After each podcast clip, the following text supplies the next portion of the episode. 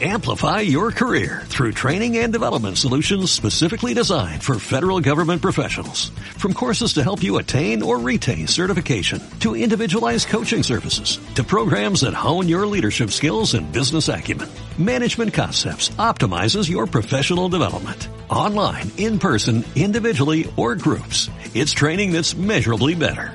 Learn more at managementconcepts.com. That's managementconcepts.com.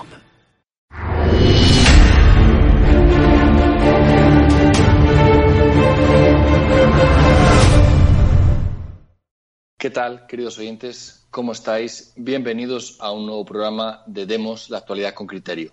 Yo soy Jesús Murciego, me encuentro en Holanda y tengo para el programa de hoy a José Luis Escobar desde Alicante. ¿Qué tal, José Luis? ¿Cómo estás? Hola, muchas gracias por haberme invitado. Encantado de estar contigo. Pues hoy vamos a empezar eh, por la actualidad eh, que nos trae eh, la convocatoria de elecciones en el Reino Unido pero también hay convocatorias de elecciones en España. Así que vamos a hablar de las dos elecciones y qué tienen en común, si es que tienen algo, y qué tienen de diferente. Eh, pues si os parece, eh, empezamos em, con, el, Reino Unido, donde eh, ante el bloqueo que han, han, sometido al primer ministro Boris Johnson los parlamentarios británicos, que le han negado el aprobar el, proyecto de, salida de la Unión Europea, pues lo que ha decidido es finalmente, eh, tras varias, varias intentonas frustradas, convocar elecciones. Eh, José Luis, decía don Antonio que cuando dos poderes se enfrentan entre sí, eh, bueno, don Antonio ponía el ejemplo en el modelo americano del Ejecutivo y el Legislativo separados. Obviamente en Reino Unido no están separados, pero aún así, cuando hay este enfrentamiento entre un Ejecutivo y un Parlamento, ¿no crees que la mejor opción es, ir a unas elecciones y que entre viento fresco? Hombre, no, hay más remedio, pero el asunto está que aquí se han enganchado, existe una lucha no por el poder, sino una lucha por, eh, resolver una cuestión de una forma u otra. Es una, una cuestión política como, eh, como el, legislativo tira para un lado y el ejecutivo para otro, lo lógico es convocar elecciones. No se puede comparar eso con la situación española. La situación española es que, como el legislativo no tiene voluntad de formar un ejecutivo, pues no tenemos ejecutivo. O sea, aquí no se está discutiendo por una cuestión concreta, por una cuestión política, sino por quién asuma el poder. Como no existe ese consenso o ese acuerdo en el Parlamento, pues sencillamente no tenemos gobierno. Claro, fíjate la diferencia que desde, desde que se convocaron las elecciones en España, eh, y las elecciones fue el 28 de abril, y después, el mes siguiente, que fue en las europeas, pues con esas europeas supuso un, terremoto en Reino Unido. Eh, Theresa May ya vio que estaba en caída libre, dijo aquí ya no. Viene el partido Brexit a toda velocidad y nos lleva por delante porque no hemos cumplido con lo que había que hacer, que era salir.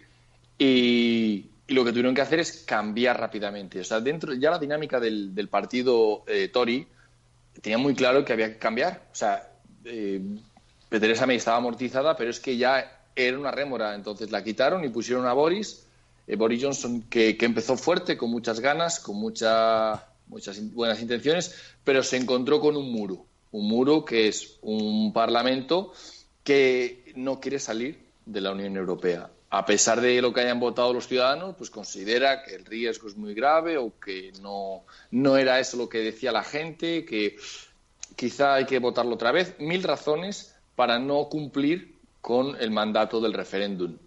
Eh, fíjate que esa entrada del partido Brexit es la que hoy puede hacer eh, cambiar la balanza. Eh, sabemos que en el sistema electoral británico es muy difícil que entre un, tercer partido porque ya sabes que ahí no hay segunda vuelta. El primero que, saca se lo lleva todo. Con un 21%, un 25%, 25% se pueden llevar muchos, muchos distritos y lo que ha hecho el partido, eh, eh, sabiendo esto, el partido, el partido del Brexit lo que ha hecho es reducir su dónde se presenta, en lugar de 600 eh, distritos, se presenta en 100, con lo cual deja ese espacio para los conservadores, para los Tories, y lo ofrece como pacto de buena voluntad para llegar a un entendimiento y formar un gobierno. Eh, recordemos que el partido del Brexit empezó 15 pues, días antes de las elecciones y barrió a los partidos establecidos durante 300 años. Entonces, eh, ¿tú crees que eso podría pasar en España, José Luis? Bueno, en España se han llegado a un acuerdo vos con otros partidos para presentarse o no presentarse en ciertas demarcaciones o ciertos, en ciertas provincias.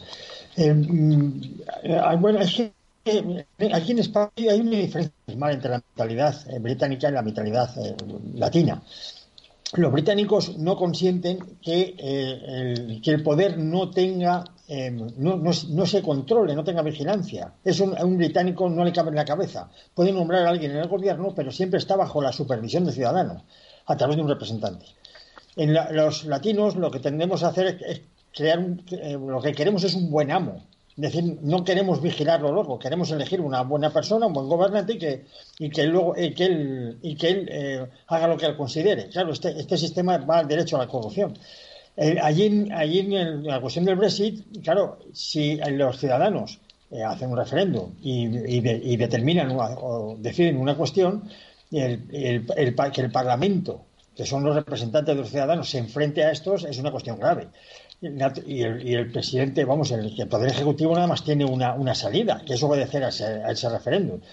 ¿Cuál es la razón por la cual salió ese Brexit? Pues, pues, pues, porque no admiten que Europa les ponga leyes, les imponga leyes, además de forma automática, sin que pueda ejercer ningún control sobre las personas que, o sobre las instituciones que eh, dictaminan esas leyes. Y yo creo que es así de simple. Que es bien, bien lo que decías tú de la tradición británica que no conciben un poder incontrolado, por eso cómo van a concebir una Unión Europea donde una camarilla elige los comisarios, eligen los parlamentarios, deciden los presupuestos y se lo dan ya guisado y masticado a los países para que lo firmen. Hombre, yo nada más recuerdo que, Estados Unidos se separó y inició una guerra contra Inglaterra sencillamente porque les imponían impuestos y no tenían representantes, no les dejaban tener representantes en el Parlamento. Es decir, les imponían impuestos, pero no les dejaban controlar al poder sobre lo que hacían los impuestos. Eso determinó la, guerra de, independencia de Estados Unidos, así de claro. Ahora, unos siglos después, eh, eh, nada menos que, un, Parlamento o un gobierno europeo pretende el, eh, pues, devengar impuestos y, gastarlos sin control de los, de los británicos, naturalmente eso no puede terminar bien nunca. Aquí en Europa lo que se ha, se ha achacado el Brexit a, la cuestión de la inmigración, etcétera. No, esto es mucho más profundo.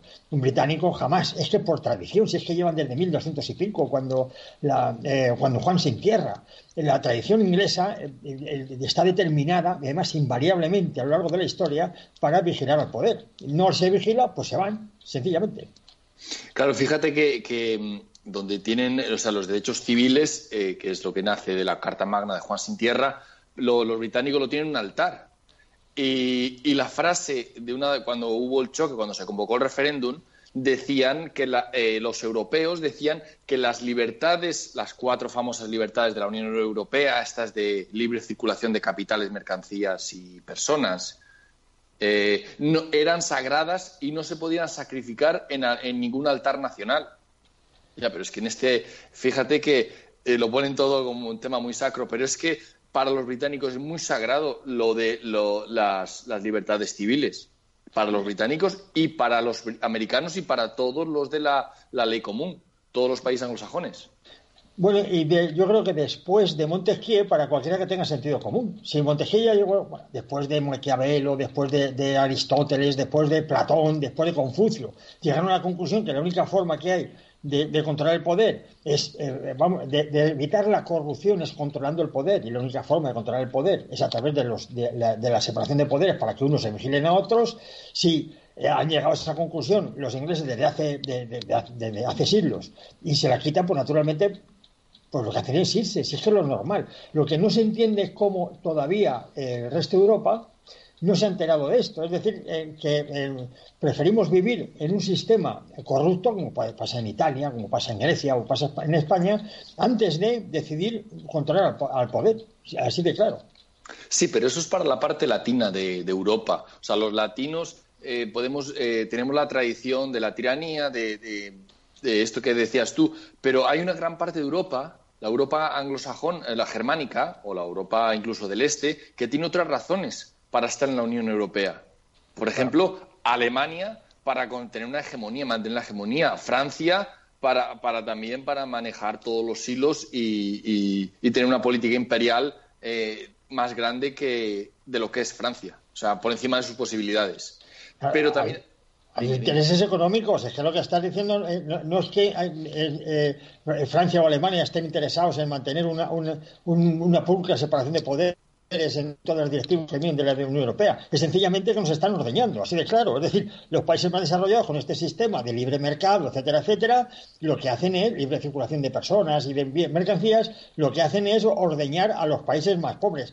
Y más, nos dan créditos para que les compremos. Y cuando no podemos pagarlos, hacen sus triquiñuelas con los presidentes de gobierno, eso ha ocurrido con Rajoy, para salvar a los bancos, para que devuelvan el crédito y que esa, esa deuda pase a ser una deuda del Estado Nacional. Y eso es lo que han hecho, o sea, sencillamente ordeñarnos.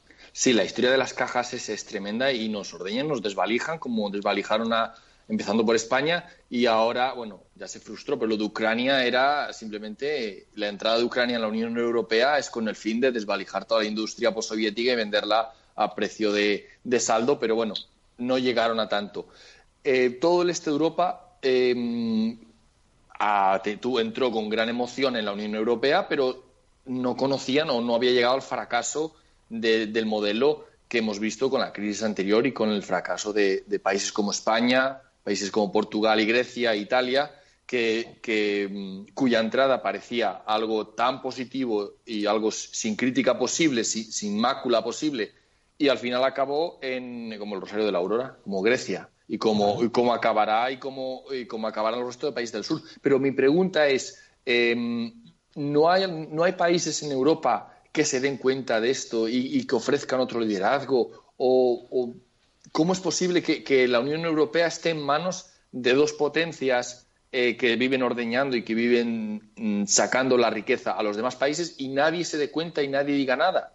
No, yo creo que sí que nos hemos dado cuenta. Vamos, en España yo creo que es algo obvio, nada más de ver lo que ha pasado con los bancos. En Grecia se han pero no para la opinión pública. No, la opinión pública no, la opinión pública considera que ser europeo es algo muy moderno y muy demócrata y que si no estás, si no eres, si no eres de, si no estás de acuerdo con la, con la actual organización de la Unión Europea, pues es que eres un facha y un, extremista de, de, extrema derecha. No, eh, pero sí, sí, claro, a raíz de lo que pasó en Grecia sobre todo, sí que se dieron cuenta de, eh, lo que, de lo que estaba pasando, que es que eh, eh, Alemania había prestado dinero para que le compráramos sus, sus, sus productos, sus, sus, bienes y sus servicios, y cuando no se podía pagar los préstamos que ella misma nos había dado, pues el país quebraba sencillamente.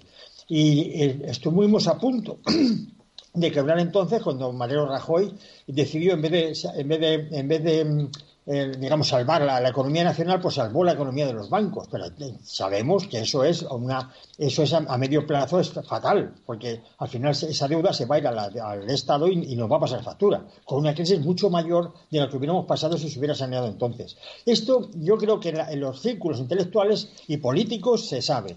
En la, opinión pública no sencillamente porque aquí estamos como en la Segunda República. Hay una, aunque, aunque no sea legal o que no esté previsto en una ley como estaba pasando en la Segunda República, que estaba la Ley de Defensa de la República, que habilitaba la censura, aquí hay una censura tácita. Es decir, tanto los medios e, económicos y, los medios políticos tienen controlados los medios de información y nos dan estas informaciones tontas, superficiales, que nos, eh, y a la opinión pública por la tienen engañada. Pero la opinión pública se va a dar cuenta, sin duda, en cuanto, en cuanto haya una crisis seria. El tercer ángulo que quiero traer, hemos hablado de la parte, cómo lo ven los británicos, cómo lo ven las potencias dominantes en Europa y cómo lo ven los, países de la, periferia. El cuarto ángulo entonces sería eh, cómo se ve, porque uno se imagina de con dos potencias eh, ordeñando la Unión Europea, Alemania y, Francia, deberían ir vivir eh, en jauja, ¿no? Deberían vivir, atar los perros con longaniza y sin embargo vemos en Francia los chalecos amarillos protestando por cómo se gestiona la economía, viendo cómo cada día pierden calidad de vida y, viven peor que sus padres. Y en Alemania, pues también las protestas han llevado eh, a los populismos a volver a la peor historia de Alemania. Veíamos que en Turingia eh, los partidos que ganaban era la extrema izquierda neomarxista y, las, y la extrema derecha de Alternativa para Alemania y el partido de Merkel se volvía para la para la tercera posición. Entonces, hay un descontento muy grande y hay una sensación, tanto en Alemania, que yo conozco, como en Francia, que vemos con los chalecos amarillos, de que toda esa riqueza no, no le está cayendo a ellos, se está quedando por, por algún sitio. Bueno, eh, tiene, hay que considerar aquí otra cosa, ya es el, lo que está pasando con China. Yo lo que estoy viendo en mi, aquí en, en Alicante, en, en, las zonas industriales, estoy viendo que están quebrando muchas empresas sencillamente porque China trae sus productos mucho más baratos. Es, así. Y esto está pasando en Alemania. Por cierto, las empresas que están quebrando tenían las, las máquinas alemanas, compraban las máquinas alemanas. Y ahora resulta que los chinos han fabricado otras mucho mejores que las propias alemanas, con lo cual está jaque mate, no tenemos ninguna solución. Yo creo que también hay que considerar cómo está la situación, es decir, Europa está anquilosada. Europa está, eh, es, una vieja, eh, casi con, con, Alzheimer, ¿no? Pues no, no, no, recuerda el pasado ni saca lecciones de su pasado. Y abandonada. Es decir, nos hemos abandonado, hemos pasado una época de, de, bonanza, tanto científica como económica, como cultural, y nos hemos echado a dormir. Y hay otros que, han aprovechado ese tiempo para adelantarnos y nos han adelantado. El, en la cuestión, por ejemplo, de la educación es jaque mate. Si, si la Europa ha perdido la calidad educativa, pues es cuestión de tiempo de que venga otro país y, lo, y nos, nos, arrase, tanto en, la educación como en la economía, porque la educación a, a, medio plazo es la que manda en la economía. En fin, pero eso yo creo que lo va a sufrir Alemania y lo sufriremos nosotros mucho más. Por eso, pero fíjate que Alemania, para el tema de los coches, eh, no ha permitido competencia con China ha cerrado el mercado y no entran coches a competir con los coches alemanes en Europa. De hecho, en España ni en Alemania ves un coche chino. Cuando los fabrican ellos, como tú dices, con la misma máquina copiada probablemente, más barata y a precios eh, que, no, que no hay competencia. Pero fíjate cómo ese sector se ha protegido. Pero, pero cuidado, cuidado Jesús. Vamos a ver dos cosas. El, el, hasta ahora las máquinas las copiaban. Ya no. Ya las han mejorado cuidado porque es que la, educación en Asia eh, ha mejorado rotundamente y ahora los ingenieros que sacan son ingenieros de primera fila, no hay bromas. Y eso pasa también en el sector de las telecomunicaciones. Eso por un lado.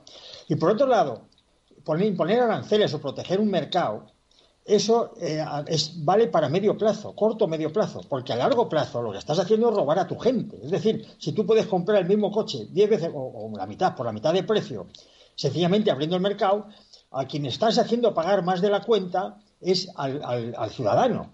Y además, no solo eso, estás entorpeciendo tu industria, porque esa industria al no estar competitiva se anquilosa y produce muy caro. Decir claro. que esos, esos a, a, medio plazo hay que, hay que eliminarlo. Sí, ya, pero entonces la pregunta es cómo compites con un país de mano de obra esclava. Muy bien. No, eh, bueno, China... Pues semi-esclava. China efectivamente ha estado con, mano de obra semesclava, pero es que ahora ya no se trata de la mano de obra, es que ya se trata de la técnica. Es ahí donde hay que abrir los ojos, es ahí donde Trump ha abierto los ojos. Es que con, como la técnica sea mejor, es muy difícil competir con ellos. Y efectivamente, la técnica es mejor que la europea y por tanto, por libre mercado, nos van a arrasar económicamente, nos están arrasando. No hace falta que vengan aquí a quitarnos los puestos de trabajo, nos los quitan desde allí.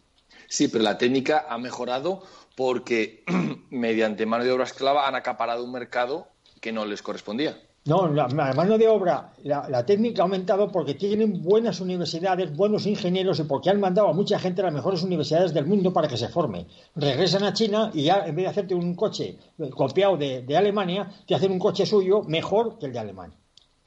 Pues ese es el mundo que nos toca vivir y esas son las competencias en las que tenemos que, que luchar y, y, vemos que España, ante estos problemas, eh, la, nuestra clase política, que está en campaña electoral, no sé si, ha, si, habrá salido el tema de China en la campaña electoral. ¿Tú lo has oído, José no, Luis? No, no, aquí estamos hablando de, de, de Cataluña. Si va a ser, en la, vamos, en la campaña electoral, si el, los partidos quieren un sistema federal o quieren un sistema eh, autonómico, esas bobadas y nada más, de ahí no sale, no sale nada más, es que no son, incapaces de pensar en esto. Eh, eh, me acuerdo cuando Pablo Iglesias decía aquello de alerta antifascista, aquí había que poner al, al, alerta de, de, político inútil, porque es que están haciendo un daño enorme, se está olvidando los, problemas principales, los problemas bases de una sociedad y se están yendo por, por, tonterías, por, lo, que los medios de comunicación consideran que es importante, que son lo que ellos, los partidos políticos, dicen que consideran que es importante. Pero todo el debate, digamos, básico, educación, economía, qué está pasando en las universidades, eh, todo esto, pues, pues ¿qué, está pasando con la economía? ¿Cómo se sanea? ¿Qué está pasando con el gasto público? ¿A dónde va el dinero? ¿Cuánto dinero se va en corrupción? Vamos a ver, si tú sumas lo que dice la Comisión Nacional del Mercado de la Competencia, que se va por sobreprecios por corrupción en los contratos públicos, que son 42.000 millones de euros anuales, 42.000 millones de euros anuales. ¿eh? La sanidad me parece que, cuesta 75.000 millones para, hacernos una comparación, que es el gasto más grande que tiene los presupuestos. Si además la, agencia, la agencia antifraude europea dice que eh, hay 16.000 millones de euros que no se justifican de las subvenciones, si aparte de eso las competencias duplicadas suman otros 46.000 millones de euros, estamos, estamos tirando a la basura 100.000 millones de euros anuales que es casi lo que suman la educación y la sanidad. ¿Algún partido político ha dicho algo de esto? Pues no. ¿Por qué? Porque los principales beneficiados son ellos, de la corrupción son ellos. Claro, pero España está en este marasmo de las elecciones continuas y gobiernos en funciones continuos durante cuatro años, pero es que el problema viene más allá. Llevamos discutiendo lo de la nación, si es una nación, dos naciones o, o cuatro naciones o seis, depende de las que toquen cada día, Estamos décadas. O sea, realmente en España hay una sensación de que, de que en lugar de preocuparse de los temas que importan en el mundo de primera división, estamos preocupados por los temas de, segunda. Estamos viendo, en vez de ver los partidos de primera, estamos viendo los partidos de segunda división. No, estamos viendo los partidos del siglo XIX. Vamos a ver, Alemania, por ejemplo, eh, eh, contrajo el virus del nacionalismo en 1813, cuando vencieron a, Napoleón. Bueno, cuando Napoleón entró en, Alemania, realmente empezó a surgir el tema del nacionalismo. Y terminó con él en 1945, cuando terminó la Segunda Guerra Mundial con Hitler. Ese vacuna, eh, ahí se vacunaron contra el nacionalismo. Nosotros empezamos mucho más tarde, empezamos a finales del, siglo XIX, pues con, el nacionalismo vasco y catalán principalmente, con Prat de la Riva y con, el vasco, con Sabino Arana. Principalmente, luego se sumó el, el, andaluz. Pero, y todavía estamos en arreglarlo. Es decir, estamos en pleno siglo XXI con problemas gravísimos, como los que hemos enumerado, y estamos discutiendo cosas que ya están resueltas desde, el siglo XX, desde mediados del siglo XX, y que iniciaron, se iniciaron en el resto de Europa, pues a, principios del siglo XIX.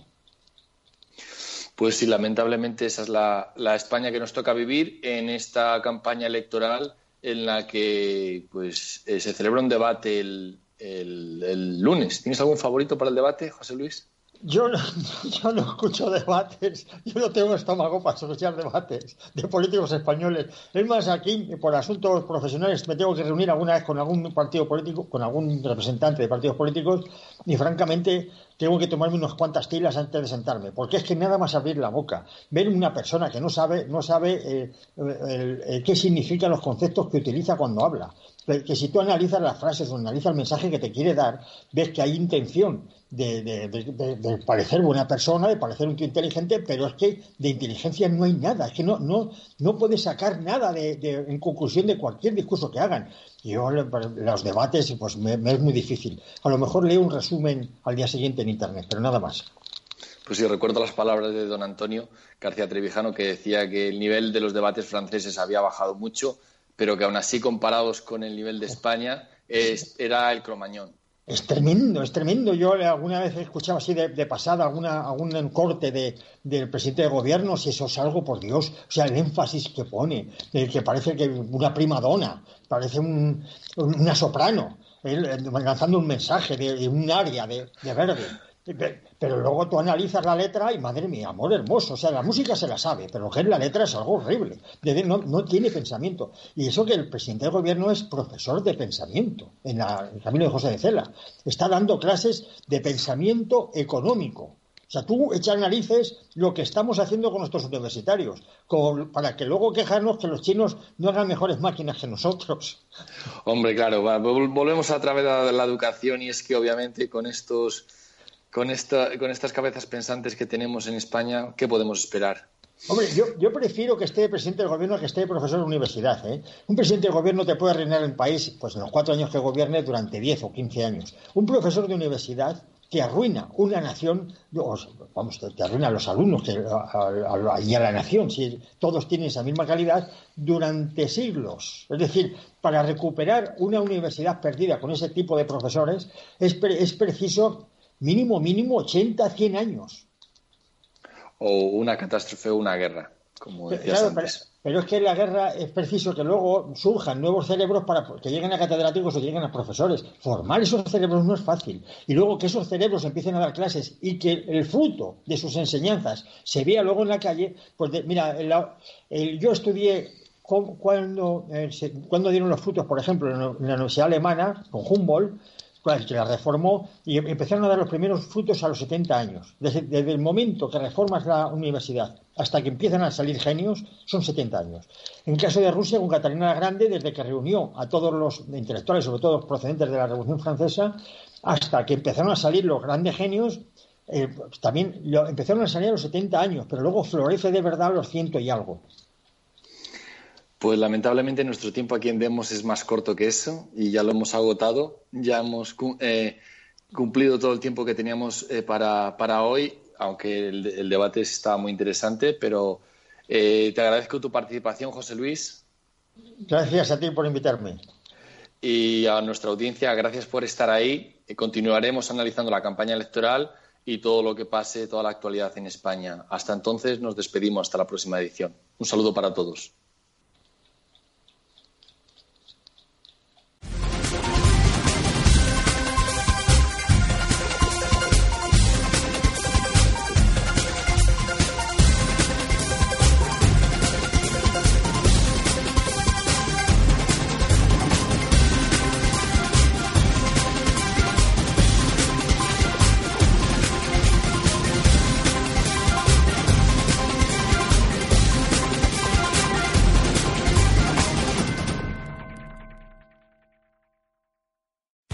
Amplify your career through training and development solutions specifically designed for federal government professionals. From courses to help you attain or retain certification, to individualized coaching services, to programs that hone your leadership skills and business acumen, Management Concepts optimizes your professional development. Online, in person, individually, or groups. It's training that's measurably better.